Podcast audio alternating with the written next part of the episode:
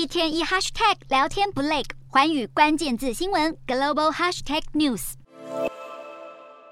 世界多国领袖齐聚埃及参加联合国举办的第二十七次气候峰会。国家正深陷战火之中的乌克兰总统泽伦斯基也在八日透过视讯向大会表示，乌俄战争分散了大家对气候变迁的关注度。乌克兰抨击俄国加剧气候变迁的同时，许多国家领袖也对富有国家空喊口号，而不实际付诸行动表达不满。特别是巴哈马、巴基斯坦等一些因为极端气候而深受严重灾害冲击的贫国与岛国，都呼吁已开发国家应该认真对待气候变迁的问题。同样深受海平面上升威胁的岛国帛琉，也在气候峰会上呼吁富有国家提供资金，帮助需要的国家对抗气候变迁灾害。作为我国邦交国之一，帛琉总统发言时还不忘为我国发声，呼吁国际社会开放让台湾参与讨论，共同解决气候问题。